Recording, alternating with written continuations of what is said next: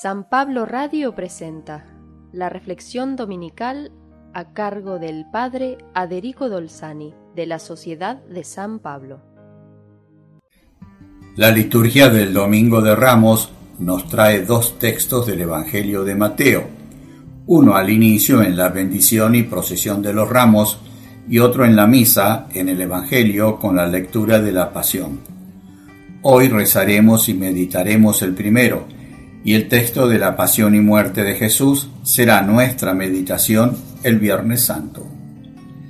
Las palmas y los ramos son el signo de la victoria final. En la simbología cristiana, a los mártires se los representa con una palma en la mano. Hoy celebramos el anuncio de la victoria final de Jesús a través de su martirio, dando su vida, entregándose a la pasión y muerte, para que se manifieste el poder de Dios en su resurrección.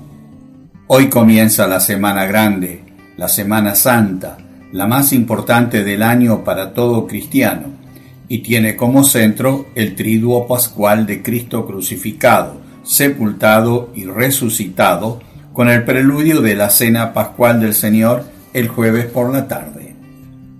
Las comunidades de la iglesia primitiva celebraban solo la cena del Señor los domingos y seguían el ritmo de los calendarios donde se encontraban, judíos con los judíos, romanos con los romanos, griegos con los griegos, como dice San Pablo.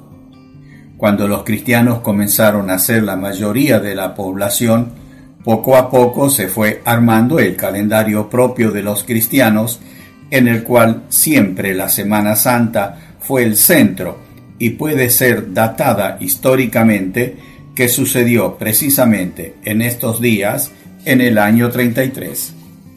En el siglo IV se comenzó a celebrar una procesión de ramos en Jerusalén, rehaciendo el mismo camino del Señor con sus discípulos. El pueblo se reunía con el obispo en el huerto de los olivos y entraban en la ciudad santa. Esta costumbre rápidamente se propagó por todo Oriente y Europa, y ya aparece en los misales romanos del siglo VIII con la bendición de los ramos. Siempre tuvo la característica de manifestar públicamente que somos discípulos de Jesús y estamos comprometidos con Él de por vida. Es un acto en el que nosotros renovamos públicamente nuestra fe en el Señor Jesús. Poco a poco la procesión fue tomando el formato de una fiesta para celebrar la entrada triunfal de Cristo Rey en Jerusalén. La procesión terminaba en la iglesia donde comenzaba la misa de la pasión. Mateo relata cómo Jesús prepara su entrada. Es él quien toma la iniciativa y toma las decisiones, dando instrucciones precisas, ordenando a sus discípulos de ir a buscar el burrito y su madre como si los animales le pertenecieran.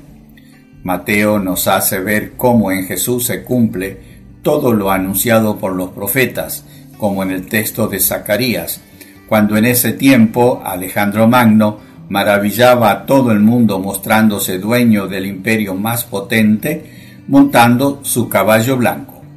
En ese momento Zacarías anuncia que el Mesías prometido llegará en cambio como el dueño y señor de la paz, justo, santo y victorioso, humilde, pero montado sobre un asno.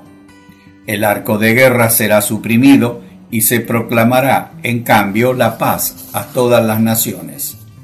El Mesías, el Rey prometido, entraría en Jerusalén como lo hizo Salomón, el Pacífico, el primer sucesor de David, que tras ser coronado entró en la ciudad santa en Jerusalén montado en una burra.